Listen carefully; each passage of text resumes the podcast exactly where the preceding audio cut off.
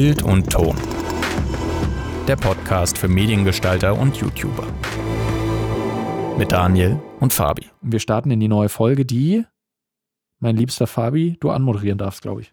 Echt? Mensch, das kann ich ja jetzt gar nicht glauben, dass ich die Folge anmoderieren muss. Und wenn man was gar nicht glauben kann, dass was wirklich passiert ist, dann ist es meistens ein Visual Effekt.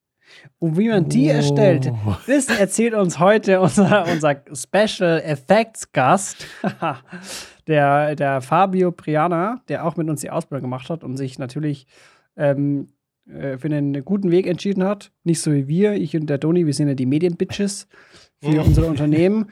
Und äh, der Brian, Fabio Priana, Brian nennen wir ihn immer ganz liebevoll, äh, der ist VFX-Artist. Und den möchte ich ganz herzlich begrüßen und natürlich auch meinen äh, Co-Host, den Doni. Ejo, was geht? Ejo, was geht? Ejo, was, was geht, geht, Fabi? Ejo, was geht, Brian? Und äh, wir haben im Vorfeld schon kurz gesagt, Visual Effects Artist äh, oder 3D Artist oder Graphic Artist. Es gibt so viele Bezeichnungen, oder Graphic Designer. Du darfst uns, glaube ich, einfach am besten selbst erzählen, was die beste Bezeichnung für dich ist oder wie du dich nennst ja. und was du so, was du so machst. Alles klar. Ähm, also ich bin offiziell ein 3D-Generalist. Mhm. Angestellt bin ich als 3D-Artist und als 3D-Artist und Motion Designer. Ähm, heißt eigentlich auch, dass ich alles mache, was äh, Basic-Retuschen angeht, Tracking, 3D, äh, auch 2D-Animationsgeschichten, eigentlich querbeet, alles, was so geht. Mhm. Du, du, hast jetzt schon einige Begriffe genannt. Äh, die meisten von unseren Zuhörerinnen und Zuhörern wissen zwar schon in der Mediengestaltung ungefähr Bescheid, aber es kann ja sein, dass einfach noch ein paar Sachen dabei sind, die ihnen noch neu sind. Also zum Beispiel Retusche. Was versteht man unter Retusche, kurz und knapp?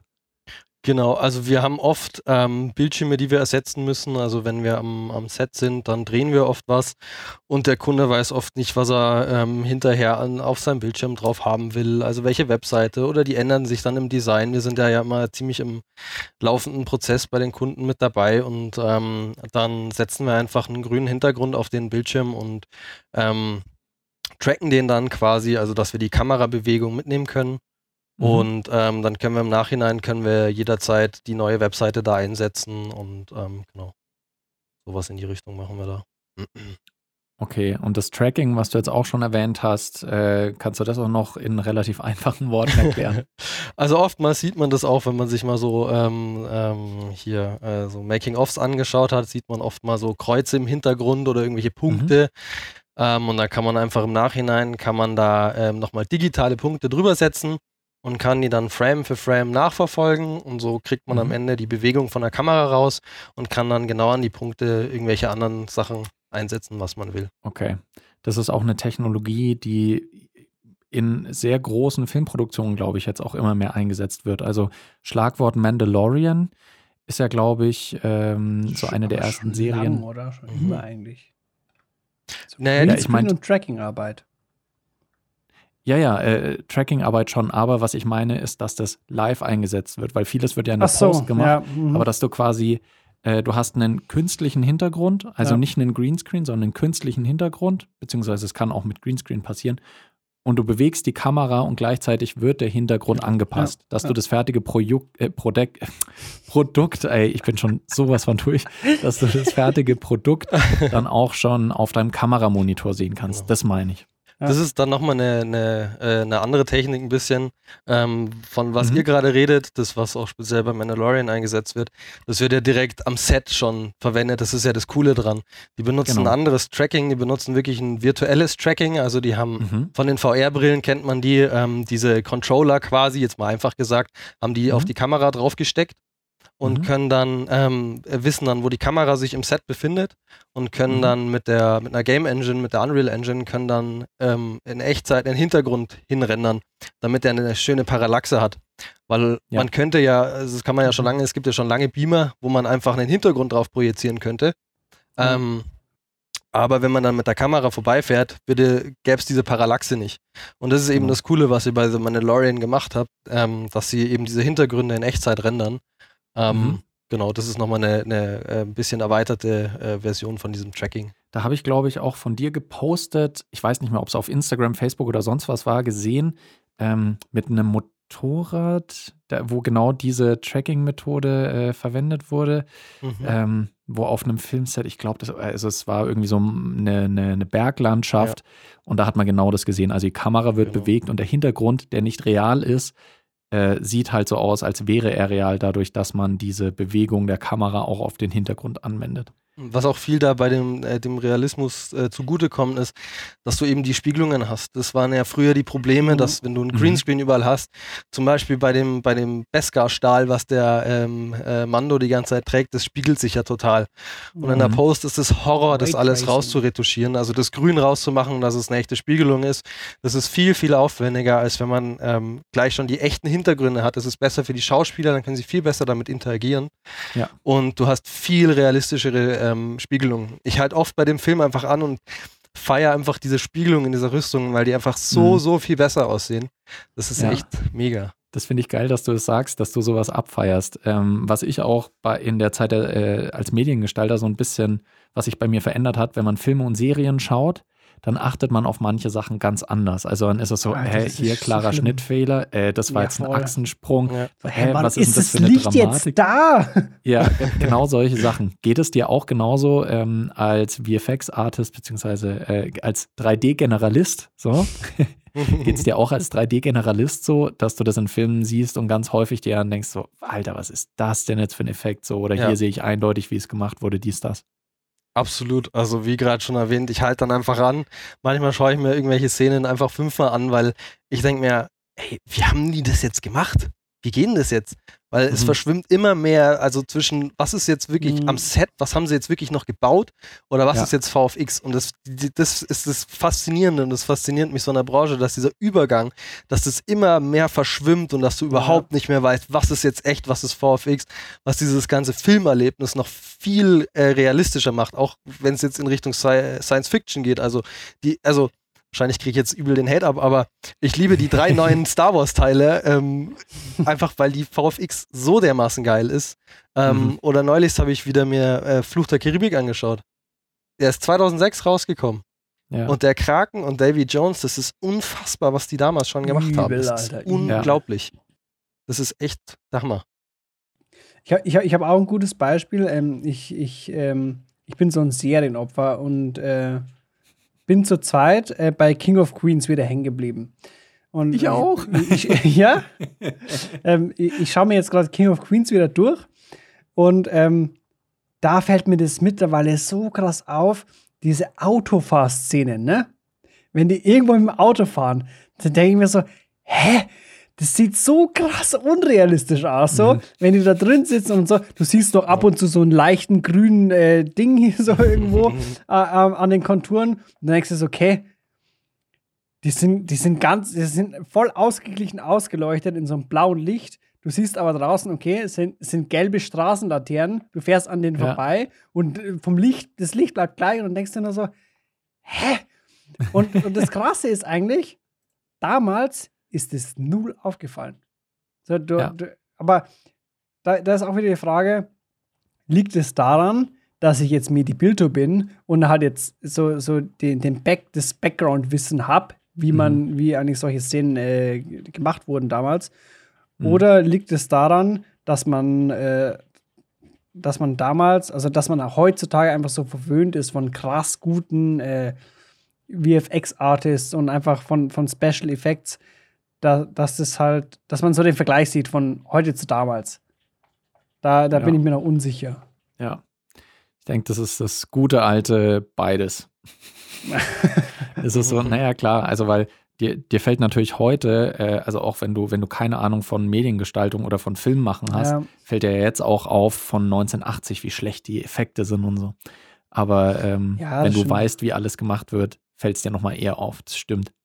Was ich ganz spannend finde, Brian, du und ich und auch der Fabi, wir haben ja eins zu eins dieselbe Ausbildung gemacht. Also natürlich in anderen Betrieben, aber wir waren in derselben Berufsschulklasse. Äh, wir haben genau dieselben Prüfungen geschrieben. Wir haben genau dieselben furchtbaren und auch tollen Berufsschullehrer gehabt. ähm, Und äh, jetzt ist es so, dass du einfach äh, nur ein paar Jahre später so einen krass anderen Beruf hast als ich. Ähm, gibt es denn eine, äh, also würdest du sagen, dass die Mediengestalter Bild- und Tonausbildung in diese Richtung auch hilfreich ist? Und beziehungsweise wie kommt man in diese Richtung rein, in der du jetzt beruflich man tätig muss, bist? Man muss aber doch anknüpfen, der Brian hat auch in seiner Ausbildung wiederum was komplett anderes gemacht, als was er jetzt macht. Klar, logisch.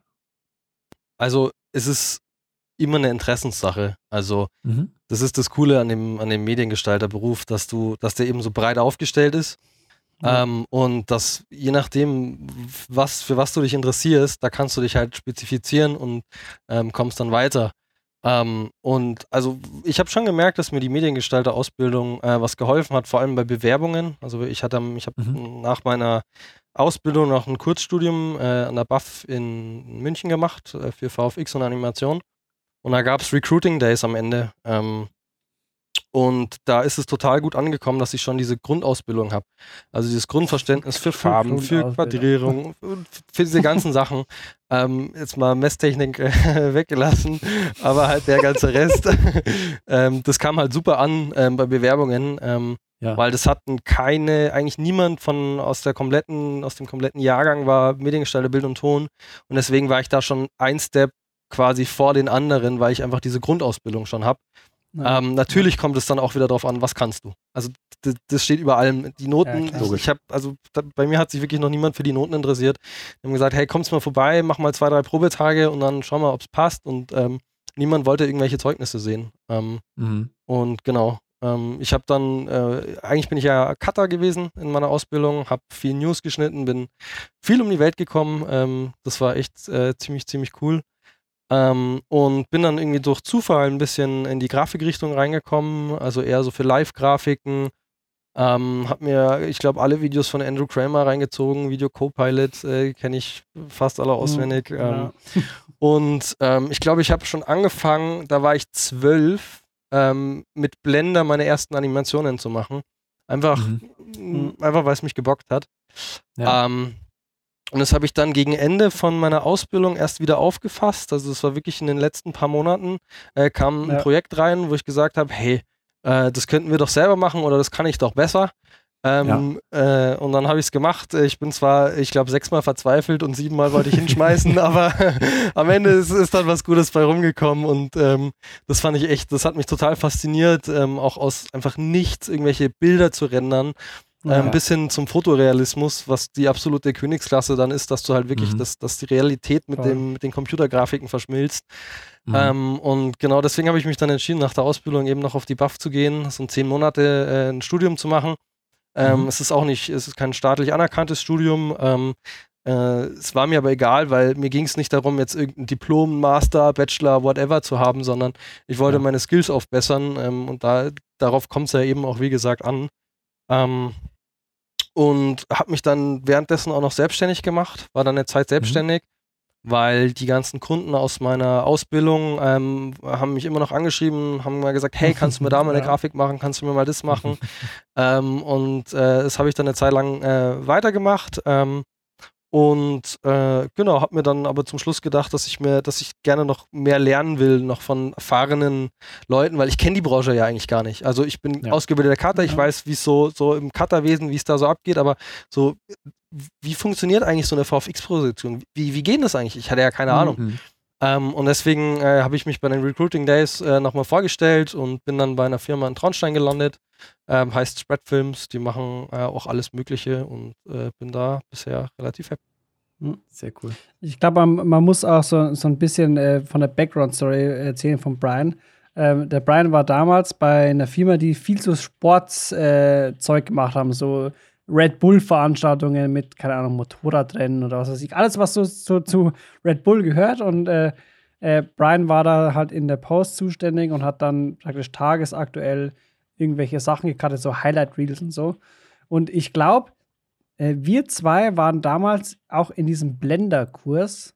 Es gibt in der Ausbildung, ich glaube, in mhm. den letzten zwei Wochen hat man wirklich so einen Kurs, ja. der geht über zwei Stunden oder so, wo du im Blender dann so ein paar Sachen machst. Und da weiß ich noch, ich glaube, dass es mit dir war, dass wir zusammen, ich glaube, mit dem, äh, mit, mit dem anderen Fabi in der Gruppe waren, im Dreierteam. Mhm.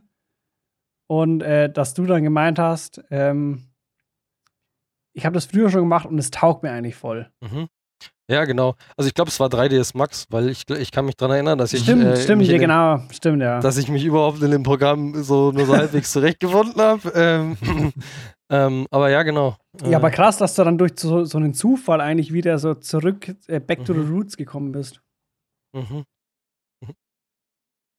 Ich glaube, das ist aber, wahrscheinlich hast du auch insofern ein bisschen Glück, dass das deiner, deiner Neigung extrem entspricht. Also ich glaube, wenn man so, so einen schwierigen Arbeitsbereich, weil VFX ist nicht einfach, also da muss man sich ziemlich reinfuchsen und das sage ich, der noch gar nicht so viel davon versteht. Ähm, da, da, muss man sich reinfuchsen und wenn das wirklich eine Leidenschaft von einem ist, dann ist das, glaube ich, auch so ein bisschen glückslos. Also ähm, vielleicht kannst du auch beschreiben, Weißt du, wie denn der Arbeitsmarkt für ähm, Leute, die sich mit 3D und VFX be, äh, beschäftigen, wie da der, der Arbeitsmarkt so aussieht? Also ich, ich glaube, es ist grundsätzlich wie, wie in allen anderen Medienberufen, es ist ein hart umkämpfter Markt. Ähm, mhm. Und man muss halt am Ball, Ball, bleiben. Also die Sachen, die verändern sich äh, stetig, wie auch bei dir, aber vielleicht in der VFX-Branche noch viel mehr, weil eigentlich schon fast mit jeder neuen Grafikkartengeneration verändert sich die Technik. Also Stichwort mhm. Unreal Engine, Echtzeit-Rendering, ja. Unreal Engine 5, da hast du keine Polygon-Beschränkungen ähm, mehr, Fotogrammetrie, das geht, spielt da dann alles mit rein. Und es sind lauter solche Techniken, die man sich immer weiter und neu drauf schaffen muss. Und ich denke, wenn man da mhm. am Ball bleibt und sich einfach ein natürliches Interesse dafür hat, ähm, bleibt man gut. Ähm, und dann hat man, denke ich, auch gute Chancen, ähm, am Markt äh, was zu finden, eine gute Stelle zu finden. Ähm, genau, aber wie gesagt, es ist hart umkämpfter Markt grundsätzlich. Äh, aber wenn man gut ist, dann findet man, glaube ich, immer was. Ja. Und das ist bei dir auf jeden Fall der Fall. Ich weiß auch noch, bei der letzten Firma, bei der ich gearbeitet habe, da hätten wir fast mal mit euch zusammengearbeitet. Und zwar war das äh, ein Produktvideo, was wir uns gewünscht hätten. Also das ist ein, ein Produkt, was ähm, so quasi noch nicht bestand, weil sonst hätte man es ja theoretisch einfach filmen können. Mhm. Und deswegen ist natürlich, äh, ist natürlich eine gute Idee. Du kannst es in 3D erschaffen. Und das, was du hast es auch schon angesprochen. Ähm, ihr, du machst ja im Prinzip einerseits äh, reell existierende oder bestehende Sachen umzuändern dass sie anders aussehen oder dass Teile davon vielleicht anders aussehen, mhm. aber eben auch komplett Neuerstellung von Dingen. Mhm. Ähm, würdest du sagen, dass beides gleich wichtig ist, dass du beides gleich viel machst, beziehungsweise auch, dass dir beides gleich viel gefällt oder gibt es eins, was du viel spannender findest als das andere? Mhm. Also wir machen mehr, ähm, wir, wir, haben mehr Produkte vorgegeben, ähm, weil wir machen mhm. auch viele Imagefilme.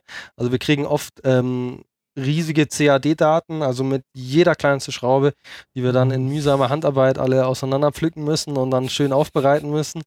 Ähm, aber wir haben auch Projekte, die ein bisschen abstrakter sind. Ähm, also wenn es jetzt in Richtung Erklärfilme geht, dann kriegen wir die Sachen angeliefert, also die CAD-Daten, die ich gerade erwähnt habe.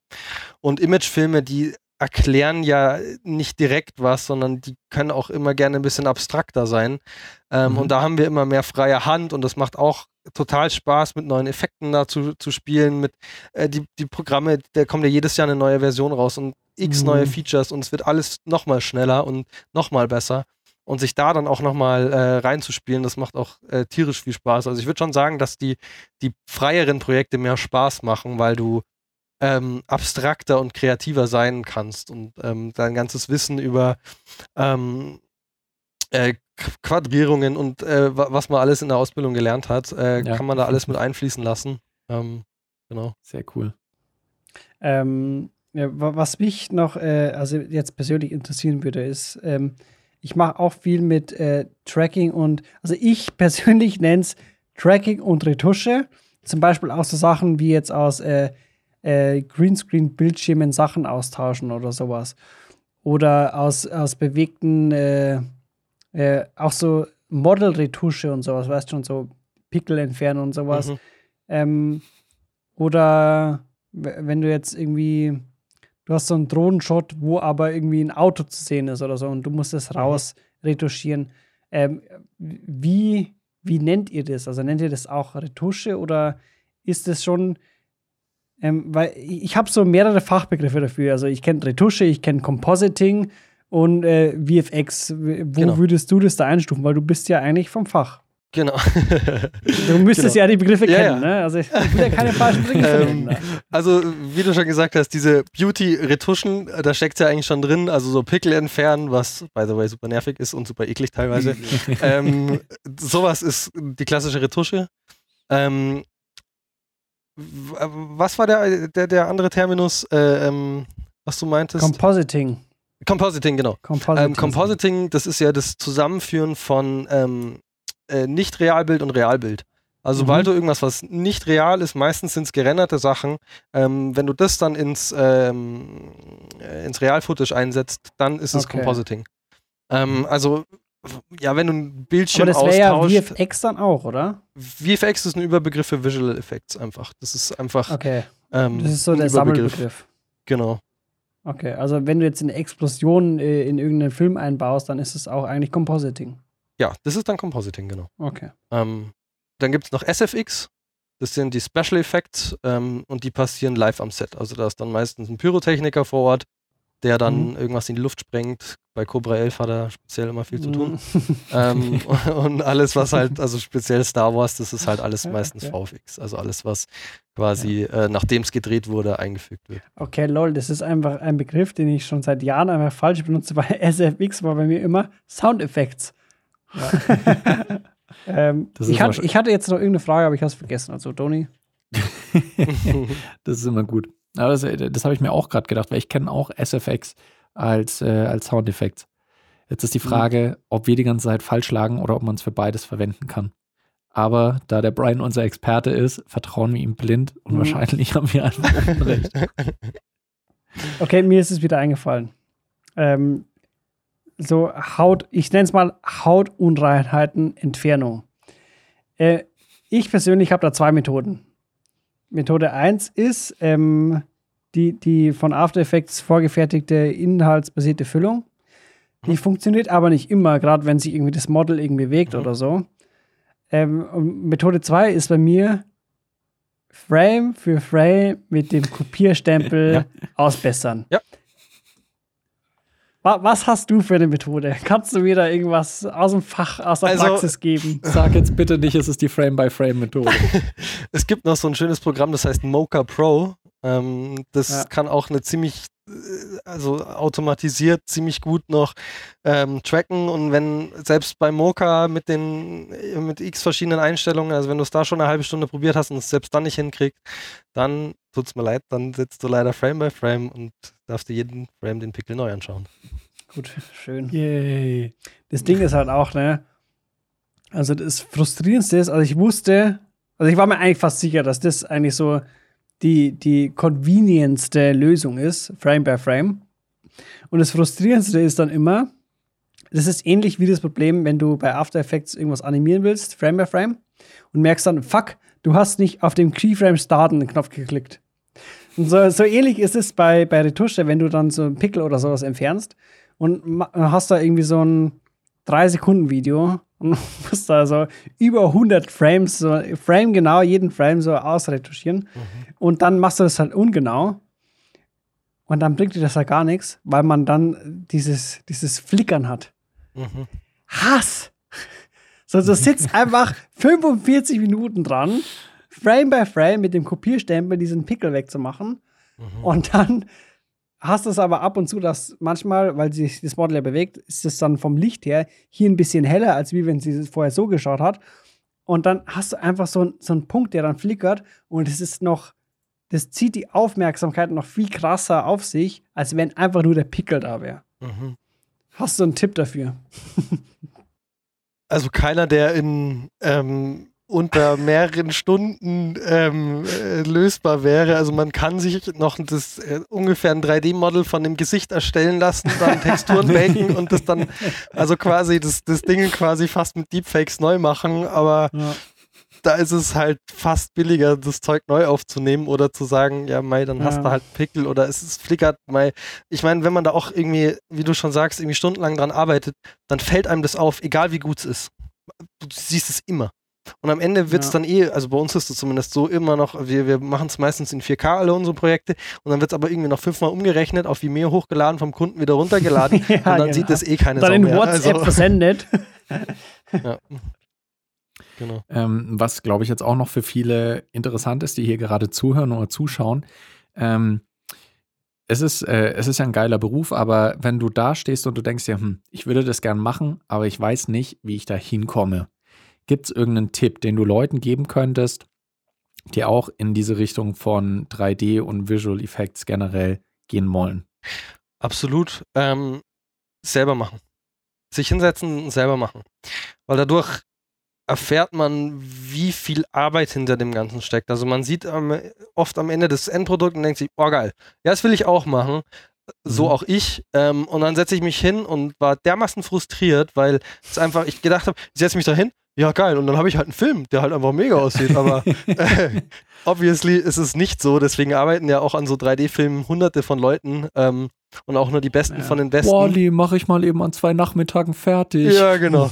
ähm, also wir haben pro Film teilweise Renderzeiten vor, also an vier Rechnern mit den neuen Grafikkarten oder zwei 2060er äh, rendern wir da teilweise vier, fünf Tage hin an, an einem ähm, also wirklich durchgehend 24 Stunden, äh, vier, mhm. fünf Tage rennen wir da nur hin.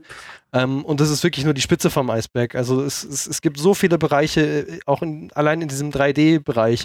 Es mhm. gibt die, die 3D-Modeln, es gibt also beim Film jetzt, die das Lighting machen, es gibt welche, die ähm, die Texturen machen, es gibt welche für Grooming, das sind die Haare oder Felle. Mhm. Es gibt welche für mhm. Fluid, da gibt es dann nochmal extra VFX, also irgendwelche Explosionen und so, so, so ein Zeug.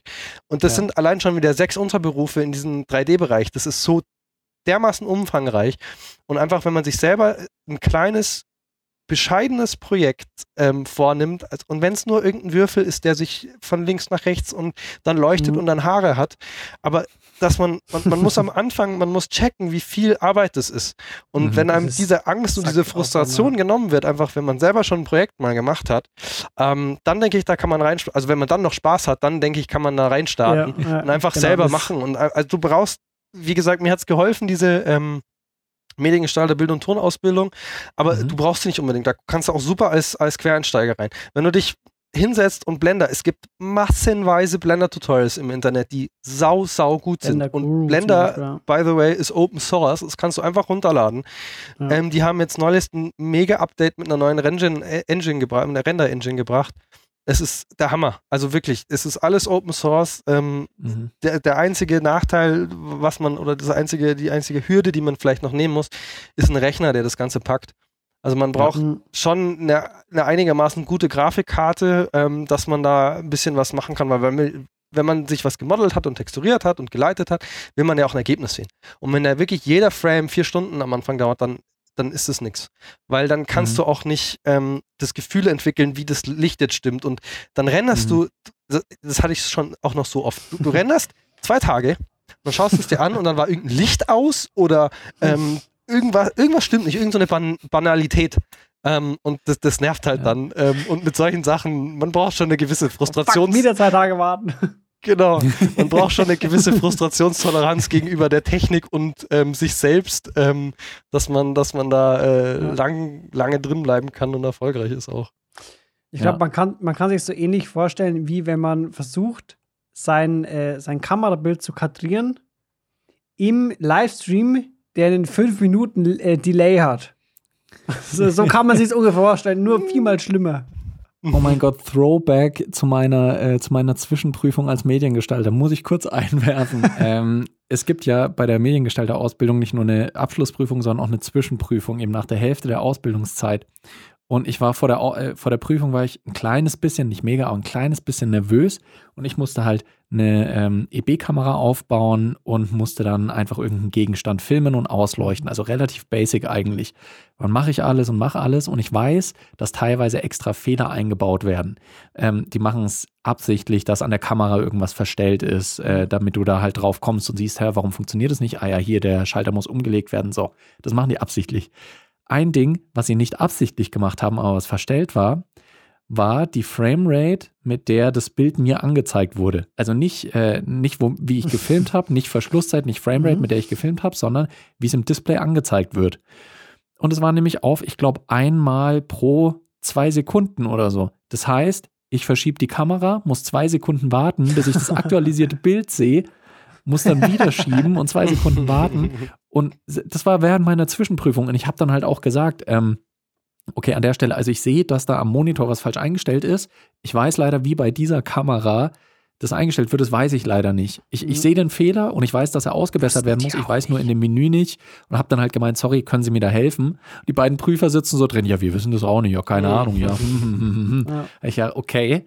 Und dann musste ich halt so meine Prüfung machen und es nimmt ja Zeit weg. Deswegen mhm. kann ich das ja, bestens verstehen, dieses Problem, weil ich habe dann halt einfach ewig gebraucht, um einfach nur eine Schale mit Obst oder so richtig zu kadrieren und ins Frame zu bringen, weil es immer zwei Sekunden gedauert hat, mhm. bis das Bild überhaupt mal aktualisiert hat. Mhm. Horror. Oh ja. Gott, ich will es mir gar nicht vorstellen, wie das dann mit so Renderzeiten ja, das ist. Das ist Daily Alter. Business quasi. Also, dass du so einen Versatz von 30 Sekunden, man kann dann schon ein bisschen was einstellen, dass man so ein Vorschaubild hat, dass man ja. ungefähr ein Gefühl kriegt, aber wirklich am e, du siehst erst am Ende, wie das Bild ist. Und dann geht es mhm. dann auch selbst von der VFX, äh, von, der, von, der, von dem 3D-Rendering geht es dann auch nochmal in die Retusche teilweise, weil es einfach leichter ist, das Zeug jetzt ähm, in, in der Post nochmal auszubessern, als den ganzen Senf nochmal zu rendern. Ja. Äh, ja. Geil. Alter, frustrierend. Aber ich glaube, der Brian hat es eigentlich schon ganz gut gesagt vorhin. Ähm, ähm, man muss einfach mal, wenn man in die, in die Branche will, soll man einfach mal, Blender ist kostenlos, soll man einfach mal wirklich so ein eigenes Projekt starten. Ja. Und dann sieht man, was das für ein scheiß Act ist. Mhm. Und dann weiß man auch, okay, will ich mir das geben oder halt nicht? Und ähm, ja, ja. ich glaube, auch ein gutes, gutes Beispiel ist auch ähm, dieser Dude, ähm, der hat das Video gemacht mit, äh, das hieß, glaube ich, irgendwie Cute Spider oder so. Der, der, das war irgendwie so ein, so ein 4-Sekunden-Video von einer Spinne, die in 3D gerendert worden ist. Auch mit Blender, glaube ich, war das damals. Und das, der Clip ist irgendwie viral gegangen. Und der ähm, hatte null Vorerfahrung mit irgendwas in der Richtung, hat einfach nur ein bisschen mit Blender rumgespielt und hat, gut, einfach nur ein bisschen rumgespielt, ist jetzt äh, banal gesagt, aber der hat wahrscheinlich sehr viel Zeit darin investiert, ne? Aber ja. ähm, der wurde letzten Endes dann äh, von äh, Disney oder Pixar, Pixar war es, glaube ich, Pixar angestellt. Ich glaube mhm. Pixar, ja. So das stimmt. Was, wie heißt der? Hm? Äh, war das eine Frage, wie der heißt? Von meiner Seite aus nicht. Nee, ich glaube, dass er gerade nichts gesagt hat. Ich meinte nur, so kann es gehen. Ah, okay. Ach so, okay. Ich wollte nämlich sagen, Brian, äh, vielen, vielen herzlichen Dank, dass du bei uns warst. Zum Abschluss haben wir eine kleine Tradition bei Bild und Ton und zwar, jetzt ganz unvorbereitet trifft es dich, ähm, wir fragen am Ende immer nach einer Empfehlung für ein Medienstück, sei es Film oder Serie, die aus dem Bereich der jeweiligen Person besonders ist. Du hast schon ein paar Sachen genannt, die du geil findest, aber du kannst uns doch mit Sicherheit einen Film oder eine Serie nennen, die besonders geil ist für deinen Arbeitsbereich? The Mandalorian. Absolut The Mandalorian. Es ist absolut sehenswert. Vielleicht auch nicht für, ähm, wenn man kein Star Wars-Fan ist, ist nicht so schlimm. Da kann man auch drüber wegsehen, weil die Visual Effects und alles, was da passiert, wir haben ja ausführlich drüber geredet, ist einfach mega, was da passiert. Diese Rüstung sieht einfach so, so, so, so gut aus. Also ich kann es wirklich auch an die Nicht-Star Wars-Fans, schaut euch das ja. an, es sieht echt ja. mega aus. Das stimmt. Das ist so ein bisschen wie ein, wie ein Western, der halt einfach im Star Wars-Universum genau. stattfindet. Also richtig gute Serie. Kann ich auch nur empfehlen. Äh, und by the way, Baby Yoda ist in den allermeisten Aufnahmen eine Puppe. Ist keine, äh, ist nicht animiert. Aber das nur am Rande. Äh, ja, Brian, vielen, vielen Dank, dass das du bei uns Rendern. warst. Ja, gerne. Danke für die Einladung. Und ähm, ich glaube, wenn wir mal wieder irgendwelche Fragen zum Thema VFX haben, ich wollte auch was sagen, ich glaube, wir müssten noch mal eine Folge machen, weil das einfach doch auch ein ausführliches Fall. Thema ist. Aber sehr gerne ja. doch. So machen wir das dann. Und dann laden wir dich wieder ein und dann darfst du deine Expertise nochmal mit uns teilen. Vielen Dank an dich, vielen Dank auch an Fabi. Und, vielen Dank äh, auch an Doni. Ja. Dankeschön. und es war mir wieder ein inneres Blumenpflücken mit euch beiden. ähm, hat mir sehr viel Spaß gemacht. Und an alle Zuhörerinnen und Zuhörer da draußen, vielen Dank, dass ihr bei dieser neuen Folge mit dabei wart. Macht's gut, bis bald. Ciao.